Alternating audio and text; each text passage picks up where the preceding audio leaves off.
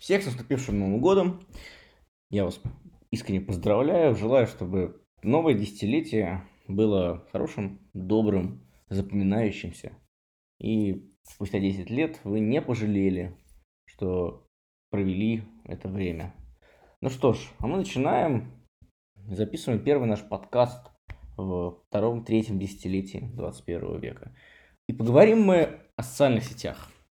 О том, что это такое, как, поменялся, как поменялась наша жизнь из-за появления социальных сетей, и о том, как она будет меняться в будущем, какие теперь существуют законы и все прочее, прочее, прочее. Социальные сети прочно входят в нашу жизнь в прошлом десятилетии.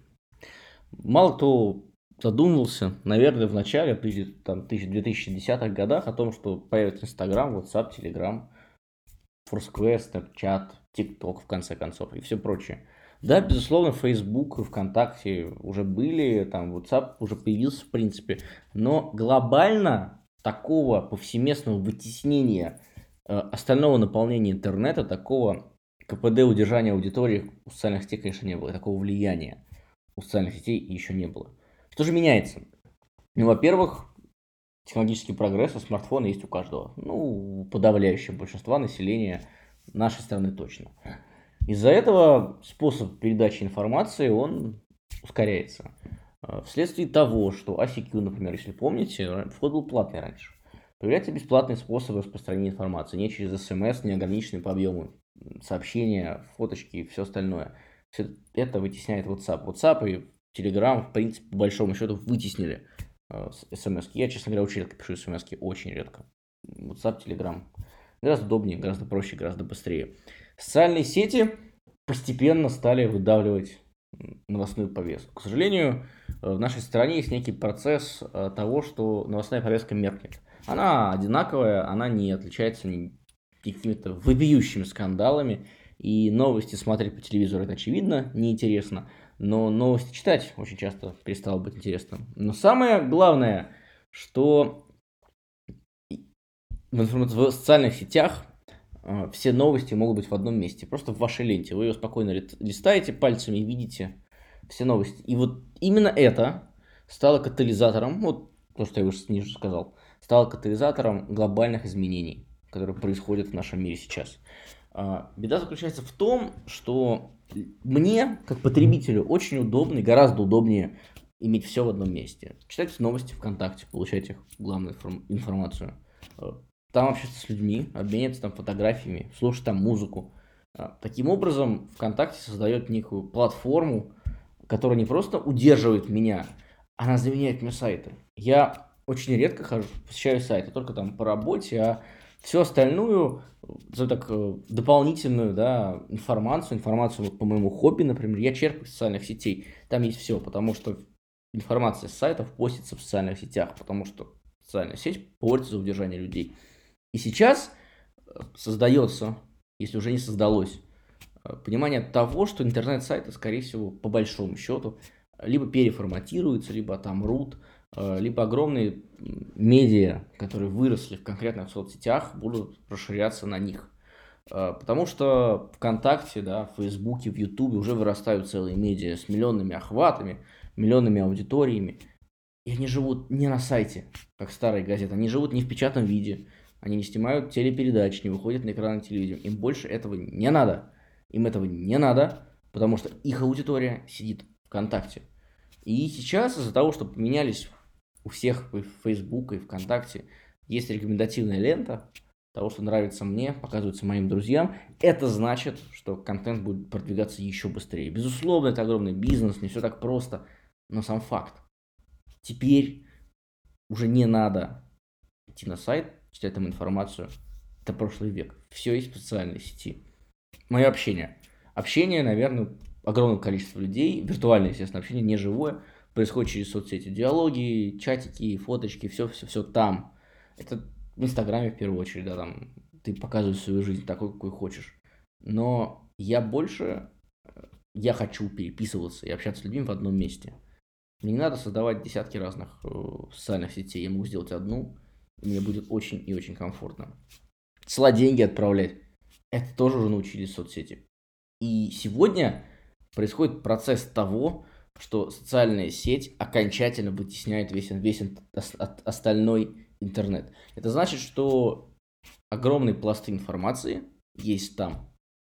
И я думаю, что эти пласты будут только увеличиваться, и социальные сети будут бороться за удержание аудитории в будущем. Ведь если ты не удерживаешь аудиторию, то глобально ничем хорошим это не кончится для твоего бизнеса, потому что аудитория будет куда-то уходить.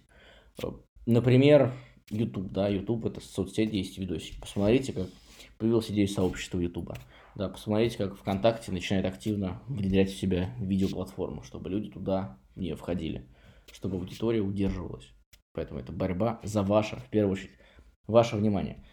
Во-вторых, вхождение соцсетей в нашу с вами жизнь ускорило обмен информацией. Теперь я репостнув одну запись, у меня охват на странице там несколько тысяч человек, ее сразу видят тысячи людей, друзья, друзья друзей и так далее. Но самое главное, появилась бесконтрольность. То, чего, то, о чем говорят многие оппозиционеры наши, да, не любящие власть, это так и есть я могу делать, писать то, что я хочу, и ничего за это не будет. Например, чтобы создать новостной сайт в интернете и иметь там, аудиторию больше, чем 10 тысяч человек, надо, в принципе, зарегистрироваться как интернет-СМИ. Но у меня есть группа ВКонтакте, в ней охват сотни тысяч людей, и никакую лицензию на СМИ у людей никто не получает. Почему? Ну, потому что мы не СМИ, мы группа ВКонтакте. И таким образом нельзя штрафовать. Можно, безусловно, можно дать бан за там, экстремизм, ну, все как мы умеем. Но сам факт распространения информации невозможно контролировать. Раньше все СМИ, их можно прижать, их можно закрыть, их можно направить в правильное русло повестки. Разными способами, там, правовыми, внеправовыми, какими угодно. Это можно сделать. Но сейчас, когда каждый человек сам себе СМИ, когда все пишут то, что они хотят на своих страницах, в своих группах, и это охваты сотни тысяч, к сожалению, контроль должен быть иным. И иной контроль подразумевает иные способы распространения контента. Например, э, контент позиционный можно замкнуть в оппозиционном вакууме. Вот это будет интересно. Он не будет распространяться вширь. То есть, если есть рекомендативная лента, и у меня друзья позиционеры, то вот мы в своем кружке будем видеть наши новости. А люди извне не будут получать э, охватов, не будут получать эту информацию в своей ленте. Таким образом, контент не будет продвигаться, не будет расширяться, не будет появляться новых людей к нам. Естественно, есть реклама в социальных сетях, ее тоже можно заблокировать, ее можно сделать неудобной, что КТР будет очень низким, click-to rate, то есть она будет не кликабельной, соответственно, люди не будут читать.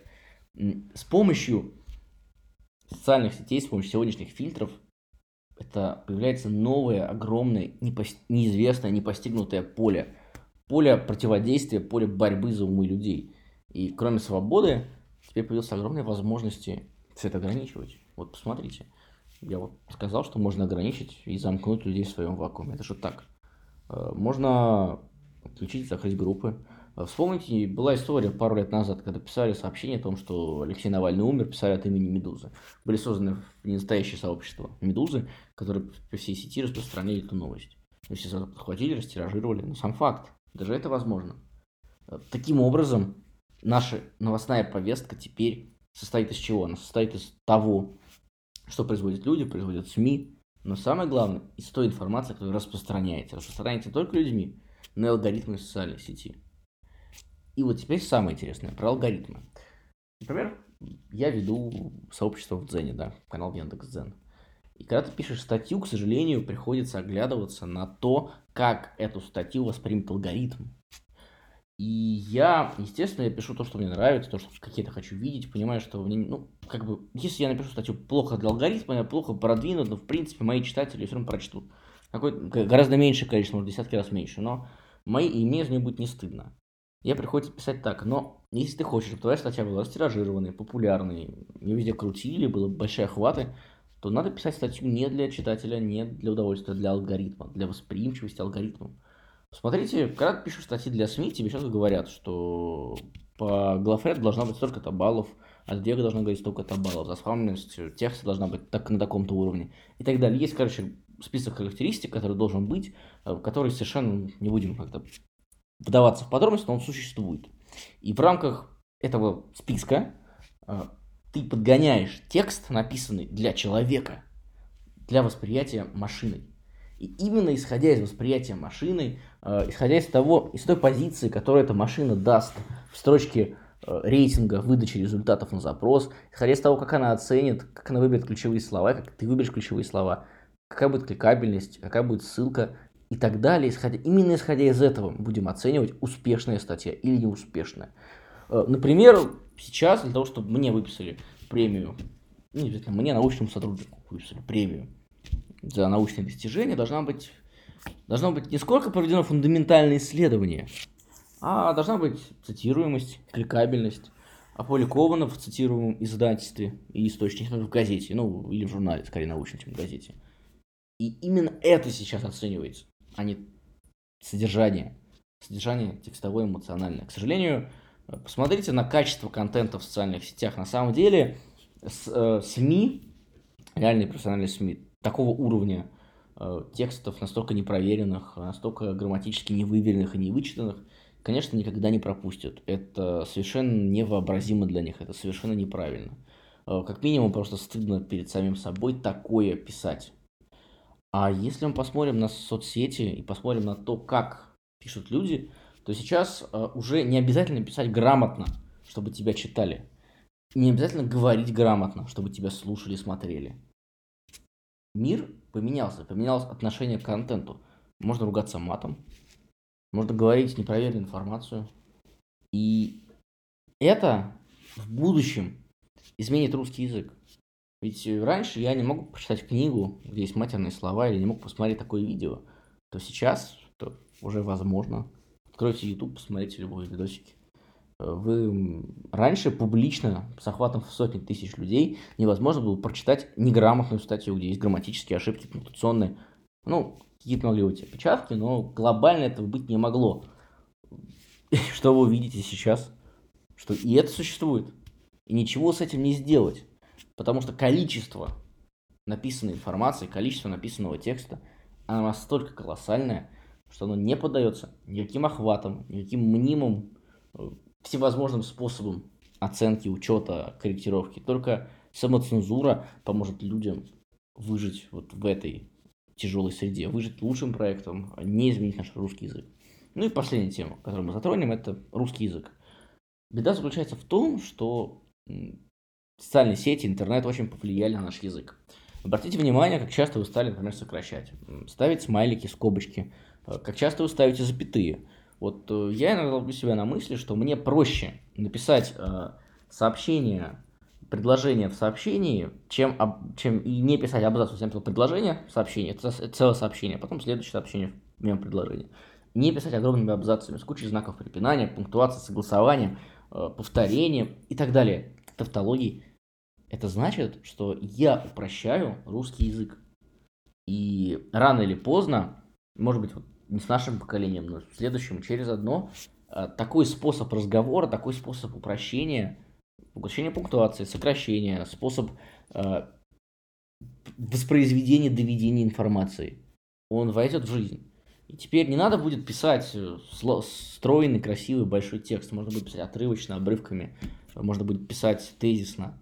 Все это поменяет нас. Ну и самое главное, количество мата а, и грамотность. Грамотность сети, к сожалению, низкая.